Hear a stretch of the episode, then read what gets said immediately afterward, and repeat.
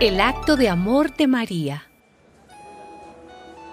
Seis días antes de la Pascua, Jesús fue a Betania, donde vivía Lázaro, a quien él había resucitado. Allí hicieron una cena en honor de Jesús.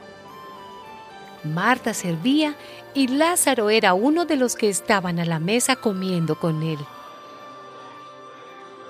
María trajo unos 300 gramos de perfume de nardo puro, muy caro, y perfumó los pies de Jesús. Luego se los secó con sus cabellos, y toda la casa se llenó del aroma del perfume. Entonces Judas Iscariote, que era aquel de los discípulos que iba a traicionar a Jesús, dijo, ¿Por qué no se ha vendido este perfume por el equivalente al salario de 300 días para ayudar a los pobres?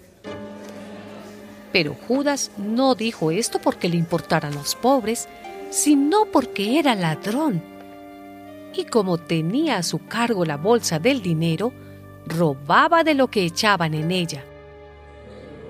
Jesús le dijo, Déjala, pues lo estaba guardando para el día de mi entierro. A los pobres siempre los tendrán entre ustedes, pero a mí no siempre me tendrán.